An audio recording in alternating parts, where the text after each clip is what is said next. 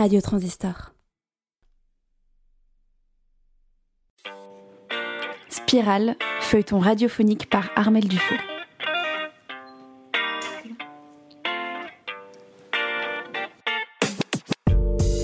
Bonjour et bienvenue dans Spirale, le feuilleton radiophonique de Transistor. Alors cette heure, ce n'est pas seulement juste une histoire contée, nous avons pensé cette émission comme un échange. Un échange entre vous, auditeurs, moi, Armel, narratrice, mais aussi avec notre monteur son et co-réalisateur Louis Joly, tous autour de l'histoire Spirale, un feuilleton radiophonique conçu spécialement pour Transistor. Pourquoi choisir de raconter une histoire à travers la radio, de raconter une histoire tout court? La radio, pour profiter de ce temps pour se poser, pour respirer. J'aimerais que vous puissiez laisser vos oreilles vagabonder au gré des aventures de mes personnages, des intermèdes musicaux et des différents extraits audio que je vais vous proposer. Spirale, c'est parti d'une réflexion que je me suis faite que nous, humains, depuis toujours, on se raconte des histoires. Autour du feu, par des écrits, puis des films, des musiques, on partage, on crée, on transmet. Et j'ai pensé à toutes ces histoires dans lesquelles je m'immergeais tous les jours, tous ces films, ces livres, ces musiques, et je me suis dit, mais, mais qu'est-ce que j'aimerais pouvoir faire comme eux? Prendre par la main des gens et les emmener avec moi dans un monde à nous. Parce que cette histoire, je vais pas la vivre toute seule avec mes personnages, vous allez la vivre avec moi. Et j'ai hâte. J'ai hâte si vous saviez. Avant de commencer notre voyage dans le premier épisode de Spirale, je vous propose d'écouter l'excellent titre Nguyana Ngai de Kolinga.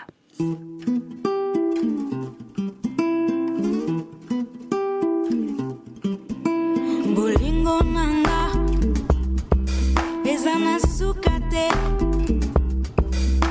Bolingo nanga eza na te.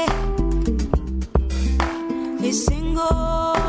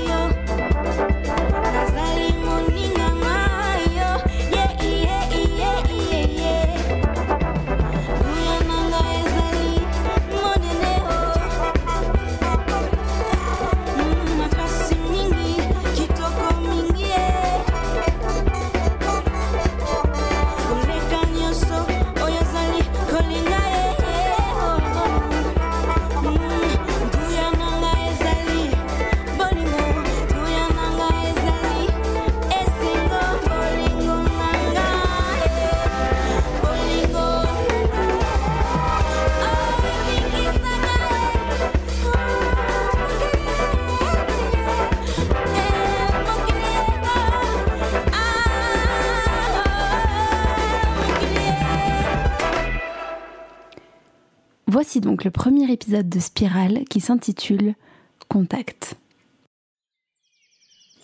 Malgré la saison, l'air est frais, tandis que le soleil pointe le bout de son nez et colore le paysage de teintes orangées. Nous sommes sur une de ces petites routes à double sens au milieu des vignes entre deux villages. Mais village est-il le terme le plus correct? Entre deux bourgades?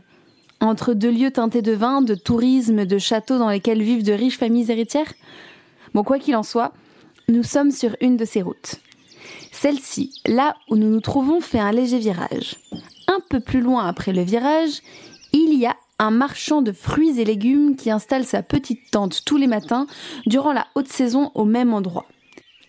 Il y vend pamplemousse, fraises, cerises, ananas, fruits du dragon, tomates, artichauts, grenades, choux, choux rouges, choux blancs, choux de Bruxelles, choux frisés, smoothie milkshake, cookies au caramel, caramel à un franc, mistral gagnant. Je m'égare. Te raconter un peu comment j'étais minot, les bons becs fabuleux. Compliqué chez le marchand, car en sac et minto, caramel à un franc, et les Mistral gagnants. Quoi qu'il en soit. Ce marchand de fruits et légumes n'est pas forcément porté sur les productions locales de saison. Lui, ce qu'il veut, c'est faire du bise. Business, quoi. Et il récupère ses produits avec la supérette du premier village en bas de la côte à droite. Les gens du coin se font pas trop d'illusions. hein. Ils aiment bien prétendre aller voir un petit producteur euh, juste parce qu'il vend ses produits au bord de la route dans une campagne pittoresque. Bref, c'est un emplacement idéal entre quelques maisons familiales, des domaines de villégiature et ces fameuses bourgades touristiques. Mais l'histoire n'est pas là. Certainement pas dans les tribulations de cet honnête. Non, pas honnête. Encore une fois, le mot n'est pas le bon. De ce, de cette, euh, bah, de ce marchand qui, ma foi, essaye de faire son pain comme tout le monde. Le petit jour se lève donc. La route est pour le moment encore déserte. En effet, dans ce genre d'endroit, et surtout en plein été, les gens ne se lèvent qu'à l'heure de l'apéro. Et même si l'heure de l'apéro peut être assez tôt, la plupart des gens se sont mis d'accord sur le principe qu'à 6 heures du matin, ce n'était pas encore le moment de se préparer un petit spritz. Une petite voix dans l'oreillette émet quelques objections. Je lui rappelle que l'abus d'alcool est dangereux pour la santé à consommer avec modération.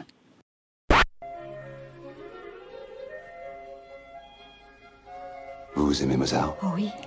C'est lequel? Le dernier. Venez, Odile, entrez.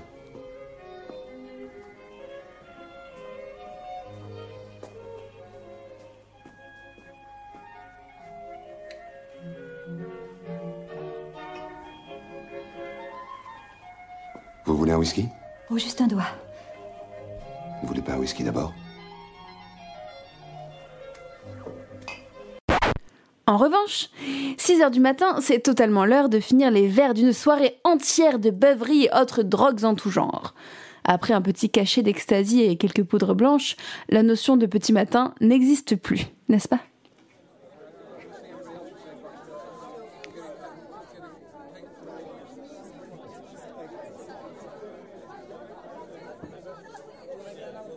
Non loin de cette petite route au bord de laquelle notre marchand de tout attend patiemment ses premiers clients, est en train de se terminer une de ces fameuses soirées de la jet set. L'endroit est chic et décontracté. Le côté décontracté est l'apanage des lieux les plus glamour. Dans le fond de la terrasse, le bar est dévasté et le barman contemple les dégâts d'un air un peu désabusé. Sur la droite, un immense signe sculpté dans de la glace. Un signe sculpté dans de la glace. Mais les, gens du show business, quoi. C'est une décadence.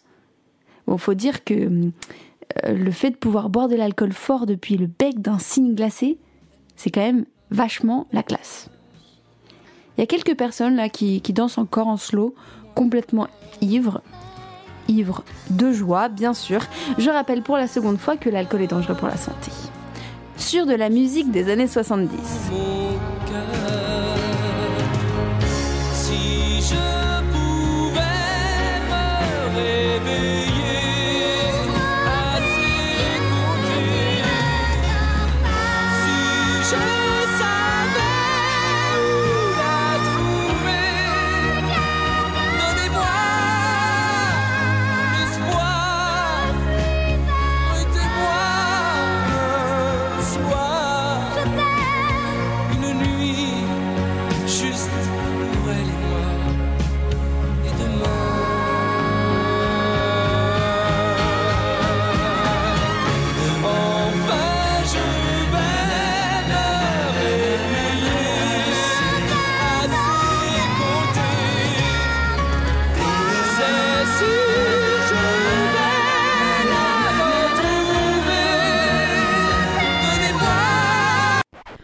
De ces personnes qui s'enlacent, naviguant maladroitement d'un pied sur l'autre, un homme d'une quarantaine d'années, la bedaine aussi affirmée que le menton, passe en furie et se dirige vers le parking. Il est suivi de près par une femme, le même âge. Le même âge? Que dis-je? Autant pour moi, Ali, c'est bon, elle a pas du tout entendu ça. Bien sûr qu'elle a moins de 40 ans, allez, allez, allez, fin de la trentaine. Ses cheveux sont très volumineux et frisés et entourent son visage comme les flammes de l'enfer. De l'enfer, oui, car elle court après l'homme en hurlant, son visage rouge de collège et son doigt pointé vers le ciel. L'homme ouvre la portière d'une voiture et la femme, Ali de son prénom, donc, arrive à sa hauteur. Visiblement, ils se disputent. Et vous voudriez savoir le sujet de leur conversation virulente? Des postillons crachés à la figure, des larmes au coin des yeux et des soupirs enragés? Passion secrète Problème de boulot Relation filiale Qui sait? Pas nous. Pas pour le moment, en tous les cas. Le fait est que l'homme et Ali ont visiblement un coup dans le nez et qu'ils prennent quand même le volant. Une attitude très peu responsable pour des gens de leur âge. Enfin, je veux dire, euh, pour des adultes. L'homme sur lequel crie Ali s'appelle Gilles. Gilles n'a pas l'air ravi qu'Ali se glisse à sa suite dans sa BMW.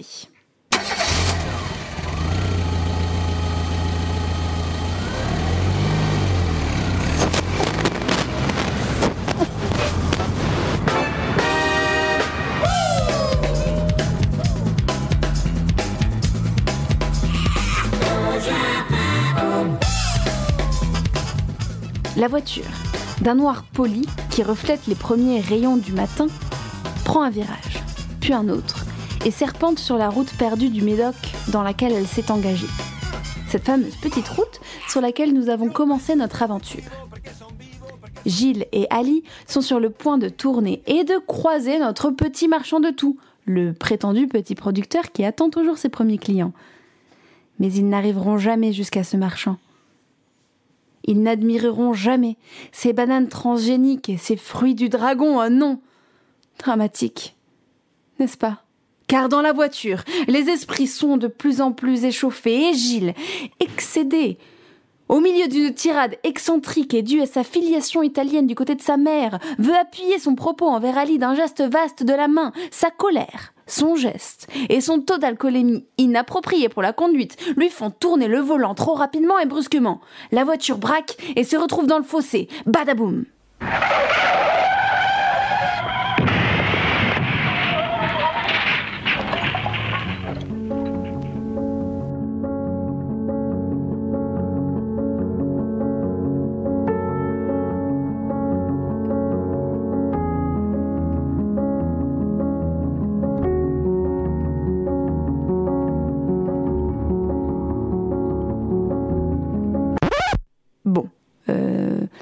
vrai, euh, c'était pas si impressionnant que ça. hein. La voiture, elle a juste dévié, elle a piqué du nez lentement dans le fossé à côté de la route. Les fesses en l'air, la BMW n'a pas fière allure, et Ali et Gilles n'ont pas une égratignure, sinon celle de la honte. Ils restent un instant interdits, tous les deux, euh, dans la voiture. À ce moment-là, Gilles regarde sa montre. Et merde, il lâche. Sur cette grossièreté, il sort de la voiture et s'enfuit vers l'intérieur des terres à l'opposé de la route. Il disparaît dans les vignes. Ali n'en revient pas. Qu'est-ce qui lui prend à ce malotru? Il plante la voiture dans un ravin. Non, ok, un fossé, c'est un fossé. Et il se barre comme ça Est-ce qu'on peut appeler ça un délit de fuite? De fuir son propre lieu d'accident et de laisser Ali seule alors que tout le monde sait qu'elle n'a aucune force dans les bras? Son point fort, c'est les cuisses, et elle fait beaucoup de vélo. Mais il sera impossible pour elle de pousser la voiture jusque sur la route. Comment elle va faire maintenant, hein? La voilà dans de beaux draps? Alice sort à son tour de la voiture. Il faut bien qu'elle essaye d'aller chercher de l'aide, si cet imbécile de Gilles n'est pas capable d'affronter ses propres erreurs. Ali sort du fossé. Et là, miracle Un être humain Un être humain sur la route un, être humain sur la route? Non, non, étrangement, pas une, une voiture, ni une moto ou un scooter, mais euh, juste une femme à pied qui court. Mais que fait cette femme, de toute évidence en pyjama, au beau milieu d'une route entre les vignes dans le Médoc? Bon, plus le temps de se poser des questions, Ali ne doit pas la rater. Elle s'élance sur la route pour interpeller la mystérieuse joggeuse. Youhou Arrêtez-vous Arrêtez-vous Besoin d'assistance Oui, euh, Ali, euh, vous le remarquerez bien assez tôt, a son petit accent. La joggeuse s'arrête. Éberluée devant cette vision de femme sauvage avec sa crinière de feu qui sort du fossé. Ali gesticule, avance sur la route et se fait percuter par quelque chose qui venait depuis l'autre sens de circulation. Merde, merde, merde, merde, mais, c'est quoi ça? Dit le corps au sol qui vient de percuter Ali. La joggeuse s'approche pour remarquer qu'Ali, arrivant trop vite sur la route, avait dû faire peur à un pauvre type qui venait de l'autre côté en trottinette électrique et qui a percuté Ali de plein fouet.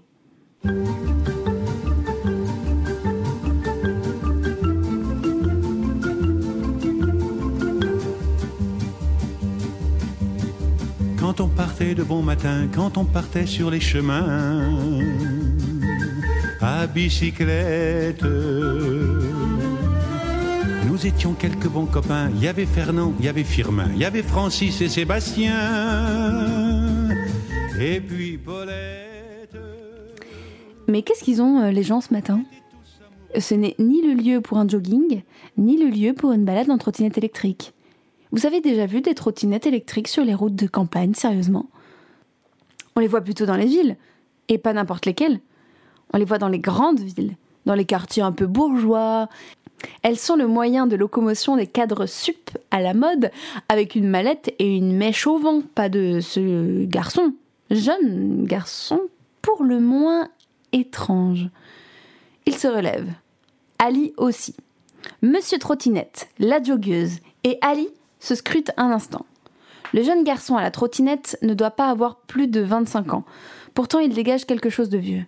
Sa peau est brune et ses cheveux d'un châtain presque grisonnant. Une grande mèche rebelle flotte autour de son visage et semble défier les lois de la gravité. Ses cernes sont bleues et profondes, et ses lèvres fines et pincées. Et d'ailleurs, il ne porte que du bleu. Un jean délavé bleu, un t-shirt Sea Shepherd bleu et une doudoune sans manches bleu layette. L'ensemble manque franchement de goût. Ce n'est pas Ali qui dira le contraire. Elle qui est sapée comme jamais, sortant de soirée avec sa mini-robe noire saillante, mais avec des manches longues. Parce que Christina Cordula a dit que passé un certain âge, il ne fallait pas mettre des tenues sans manches. mais bon, euh, non pas que Ali se soucie de tout ça, bien sûr. hein. Elle a l'âge de tout porter, elle. Euh. Avant n'importe quoi, on va parler de ton corps, ma chérie. Il faut comprendre comment tu es. Toi, tu es un H, tu vois H sans pas beaucoup de poitrine, ma chérie. Mini poitrine, maxi décolleté. La joggeuse est quant à elle, comme nous l'avions déjà remarqué, en pyjama.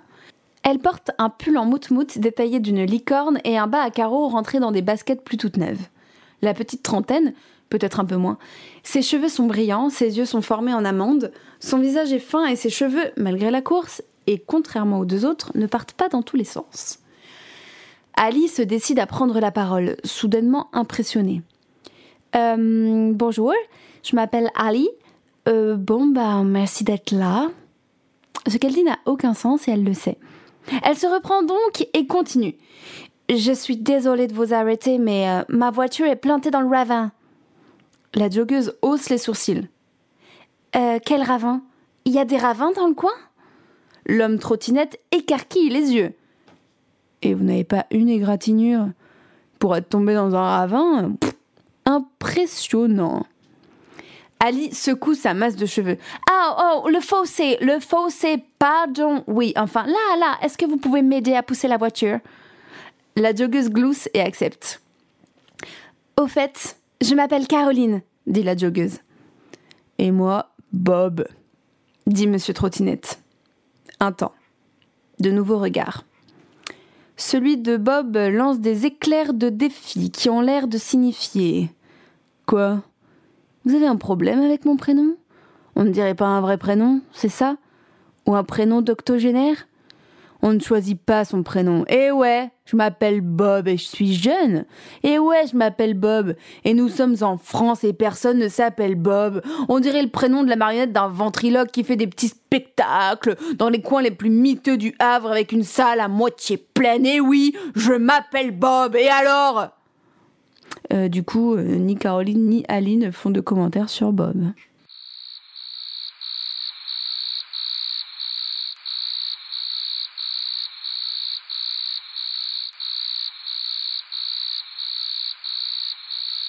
Ils se dirigent tous les trois vers la voiture.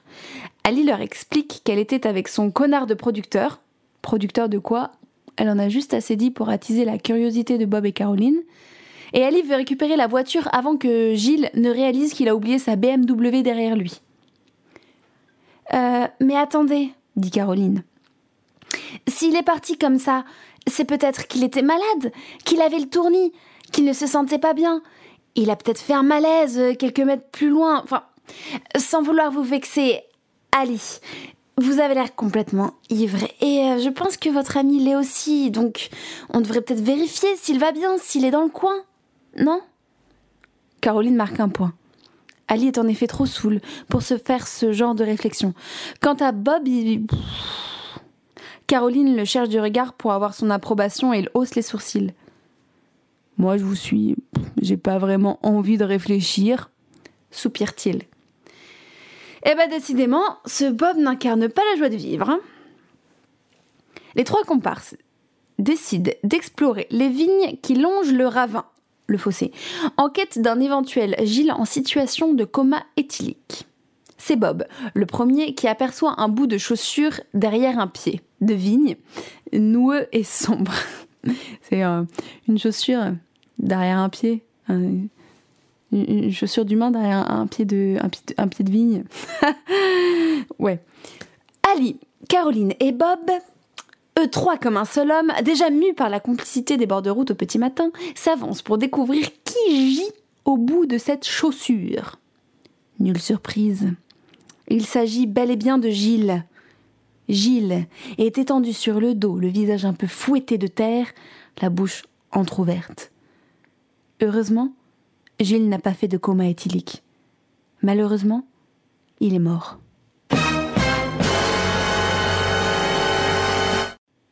Et pas pour cause d'alcoolémie. Ali étouffe un cri. Les autres sont trop choqués pour émettre le moindre son. Devant la vision d'horreur qui s'offre devant eux. Du sang encore frais coule de la bouche de Gilles et ses yeux sont écarquillés, figés, dans un dernier regard qui semble hurler Pourquoi?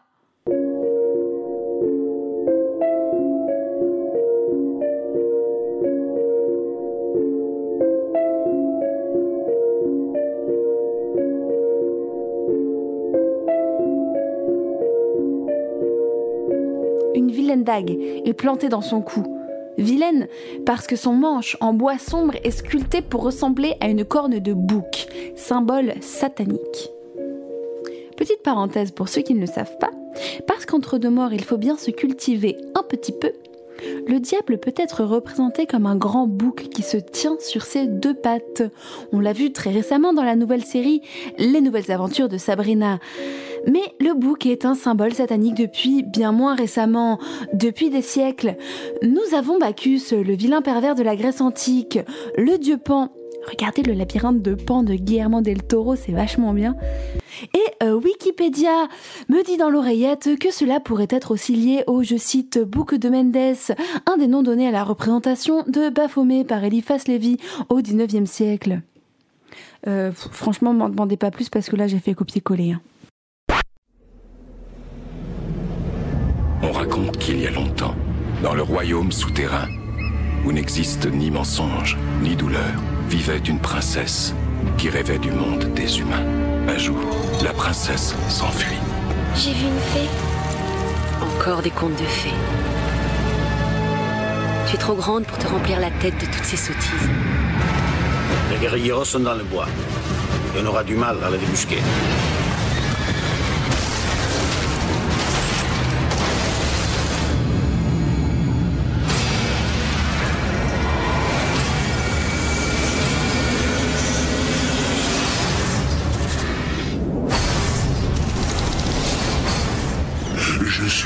Faune. Vous êtes la princesse Moana, la fille du roi de Besmora. Vous allez faire face à trois épreuves. L'endroit où vous allez est extrêmement dangereux. Ce qui sommeille là-bas n'a rien d'un être humain. La magie, ça n'existe pas Quoi qu'il en soit, Gilles est poignardé dans le cou, mais ce n'est pas tout. Sur son front, tout aussi vilain que la dague qui lui a de toute évidence donné la mort, est dessiné avec du sang, probablement le sien vu la quantité qui est en train de couler de son corps, un symbole étrange et effrayant, un pentagramme inversé, étoile de Satan.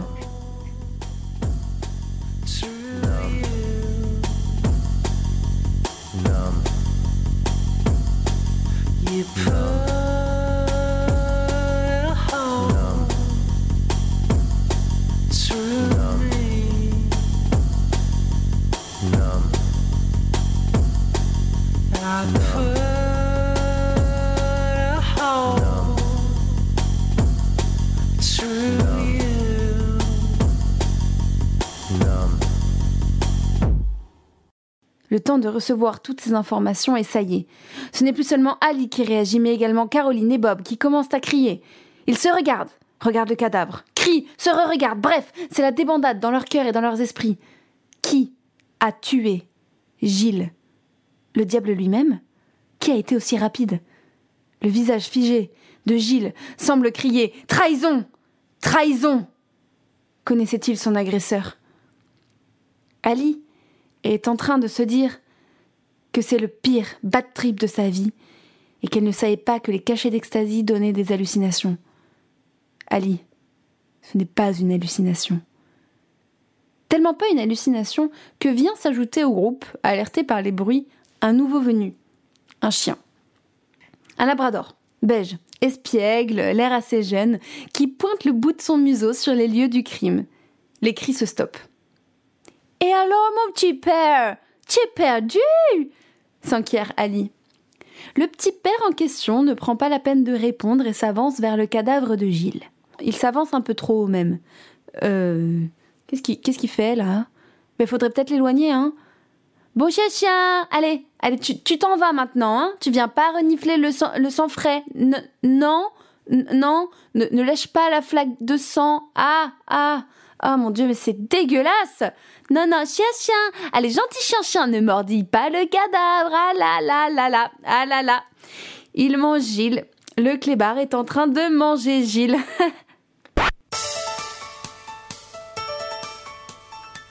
On se demande souvent quelles sont les raisons qui expliquent que certaines races de chiens connaissent un succès énorme. Mais si nous avons l'occasion de tomber sur un chiot de Labrador, nous saurons comment répondre à cette question. La douceur de son regard, la tendresse qu'il suscite nous raviront aussitôt, et nous tomberons instantanément amoureux. Nous voudrons immédiatement adopter cette boule de poil couleur miel. Les nombreuses agences publicitaires qui ont utilisé cette race dans bien des campagnes le savent bien. Mais si c'est l'aspect du chiot qui nous frappe, quand il grandit, nous serons de plus en plus fascinés par sa nature de chien, son caractère joyeux, son intelligence vive et marquée, qualité mise en évidence dans son regard doux et gai.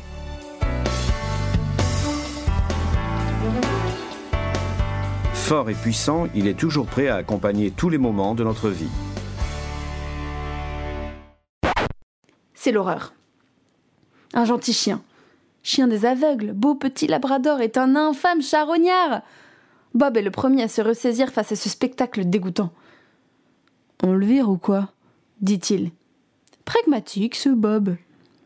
Ali et Caroline se joignent alors à lui pour essayer de virer le chien. Mais ce dernier, quand on essaye de mettre le petit doigt sur sa jolie fourrure, désormais tachée de sang, grogne tel un monstre au croc acéré. Mais faut pas croire, mais ça peut faire vachement peur un labrador. Changement de tactique, dit Caroline, qui devient presque aussi pragmatique que Bob. Bougeons le cadavre. Ok, peut-être pas aussi pragmatique. Je suis pas sûre que l'idée de bouger un cadavre soit.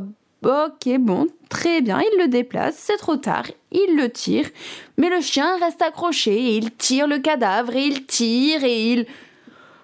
Princesse Princesse Youhou Princesse Les Yuzu nous attendent, prêtes à faire une belle tarte? Une voix. Eh ben voilà Le voilà, le premier client de notre marchand de bord de route. Eh bien, comme quoi, tout prend sens. Tout le monde se fige. Princesse, tu es là? Apparaît un monsieur. La quarantaine, les bottes hautes et les tempes grisonnantes. Son regard tombe sur Princesse, sa chienne, accrochée à la joue d'un mort. Son regard remonte vers trois individus patibulaires tirant ce même mort, dans le but certain de cacher le cadavre. L'individu écarquille les yeux. Il a devant lui, c'est sûr, trois meurtriers sanguinaires, et sa brave chienne essaye de les mettre hors d'état de nuire. L'individu sait qu'il doit, tel un héros, donner l'alerte et sauver sa vie, ainsi que celle de son chien. À l'assassin À l'assassin Princesse, reviens Aux ordres de son maître, Princesse lâche Gilles et court le rejoindre.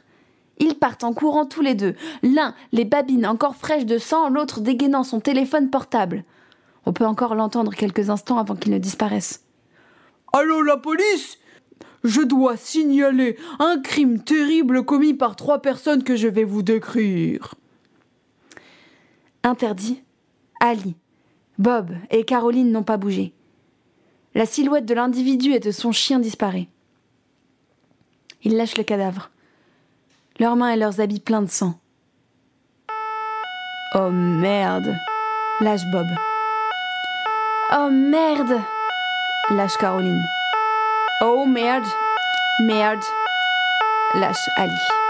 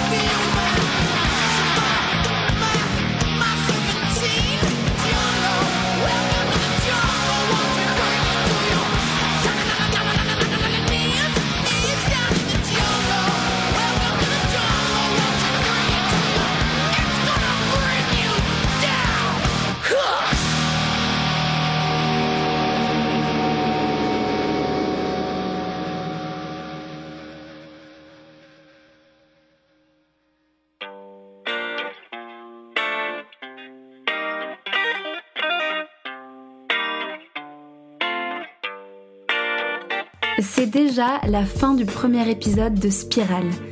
Nous découvrirons la suite des aventures d'Ali, Bob et Caroline dans l'épisode 2 la semaine prochaine. Vont-ils être accusés du meurtre sanglant de Gilles? Ce fut un plaisir de commencer à conter cette aventure avec vous. Nous avons passé dans la programmation de cet épisode, dans l'ordre d'apparition, d'abord un extrait de Mistral gagnant de Renault. J'en profite pour faire une petite dédicace à mon papa, qui pour mes 26 ans que j'ai passé confiné seul, oui c'était horrible, m'avait fait un montage de photos dossiers de moi petite, avec cette musique, voilà.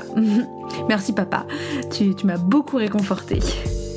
Nous avons passé ensuite un extrait du cultissime La Cité de la Peur, réalisé par Alain Berberian sur un scénario des nuls, sorti en 1994, la même année que la sortie du Roi Lion et que ma sortie personnelle du ventre de ma mère. Nous avons entendu le titre J'ai encore rêvé d'elle de Il était une fois, puis un titre italien que je ne connaissais pas et que j'ai trouvé en tapant rock italien sur YouTube. Parce que j'ai fait cette recherche parce que Gilles a des origines italiennes. Ce titre c'est Penso Positivo de Lorenzo Giovattoni Cherubini. Nous avons brièvement écouté Guillaume Poncelet qui est un superbe artiste et que j'ai découvert parce qu'il a collaboré avec Ben Mazué que j'aime également beaucoup. Nous avons écouté À bicyclette de Yves Montand et dans un tout autre registre, nous avons entendu brièvement la queen de la mode et, euh, reine de, notre morphologie, Christina Cordula. Voilà. Euh, puis nous avons passé la bande-annonce du film Le labyrinthe de Pan de Guillermo del Toro, qui m'a beaucoup marqué, qui n'est pas vraiment un film pour les enfants d'ailleurs, hein, qu'on On peut avoir cette impression-là avec le côté fantastique, mais c'est flippant. C'est tr- c'est très flippant. Voilà. Mais beau, magnifique. Euh, et nous avons ensuite écouté euh, le titre Numb de Archive. Archive euh, qui est un, groupe, on peut dire influence trip-hop, que j'ai eu la chance de voir en concert à Mérignac, au Krakatoa, et qui... Voilà, c'était euh, non seulement une, installation lumière de dingue, un son de dingue. Euh, je vous invite vraiment à découvrir ce groupe parce que ça fait partie déjà de mes groupes préférés et que leur son est d'une propreté et d'une intensité et bref fait ressortir beaucoup d'émotions. Enfin, en ce qui me concerne. Et donc c'est pour ça que j'ai voulu, euh, j'ai voulu le passer parce que je ne passe pas que des extraits de Christina Cordula dans cette émission. Euh, et je ne passe pas non plus que des extraits de documentaires sur les labradors, ce que j'ai pourtant fait. Hein. Euh, documentaires sur les labradors que j'ai trouvé euh, en tapant documentaires sur les labradors sur YouTube, qui vient d'une chaîne qui s'appelle Documentaire Animalier. Voilà. Et enfin, nous avons écouté Welcome to the Jungle des Guns N' Roses, que j'ai aussi vu en concert.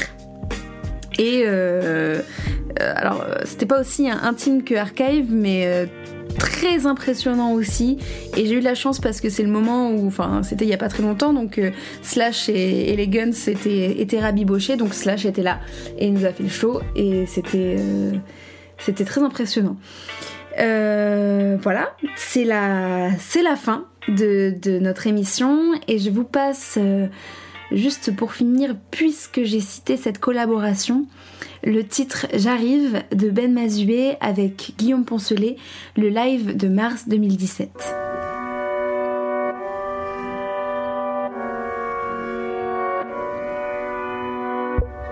Agrandis-moi, force la ferveur. Réponds-moi, crois que tu es à la hauteur. Porte ma croix, juste quelques heures. Donne-moi la foi, aspire mes peurs. Termine de signer entre les hommes l'idylle qui va me décider à rester anti-cynique. Résiste à mes idées, concilie la branche sur laquelle on est assis sacré. Donne-moi des signes, attends-moi le monde. J'arrive, j'arrive, j'arrive. Je réveille un espoir. J'arrive, j'arrive, j'arrive. Je cherche en qui croire. J'arrive, j'arrive. Excuse mes fautes, dis que c'était pas si grave que c'est des échymoses. Des bobos, dis-moi que tout est possible. Si ceux qui bravent l'important, c'est pas de toucher la cible, mais c'est de la viser. J'apprends qu'avec ton souffle seulement, assez fou pour compter sur tout, sur toi, surtout sur toi. J'apprends qu'avec ton souffle seulement, assez fou pour compter sur tout, sur toi, surtout sur toi. Attends-moi le monde. J'arrive, j'arrive. Je réveille l'espoir. J'arrive, j'arrive, j'arrive. Je cherche en qui croire. J'arrive, j'arrive.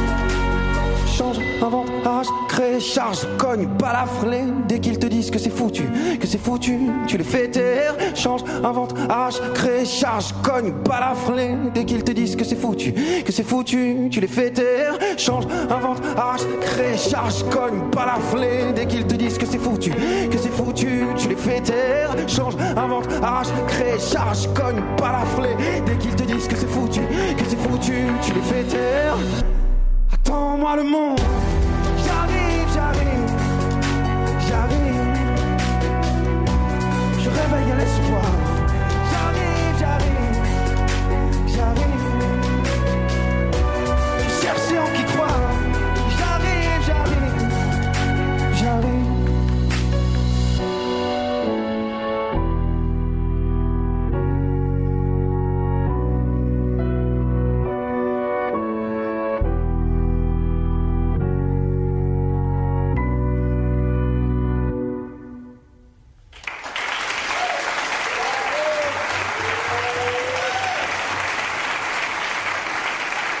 Ben Mazué. Ben. À la semaine prochaine, prenez soin de vous et continuez à tourbillonner dans l'imaginaire.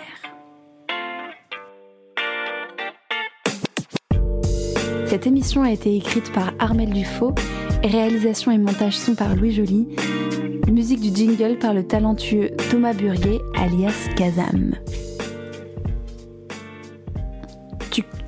Fais tout à la suite Non, je vais couper. Euh, Comment t'as trouvé? Dans le fichier, c'était très bien. Même la fin là, je pars un peu en freestyle à la Ouais, fin. mais c'est bien, justement. C'est mieux quand tu pars en freestyle, je trouve. Ça montre qu'il faut que tu vois, que t'en as envie, quoi. Que tu fais des bails.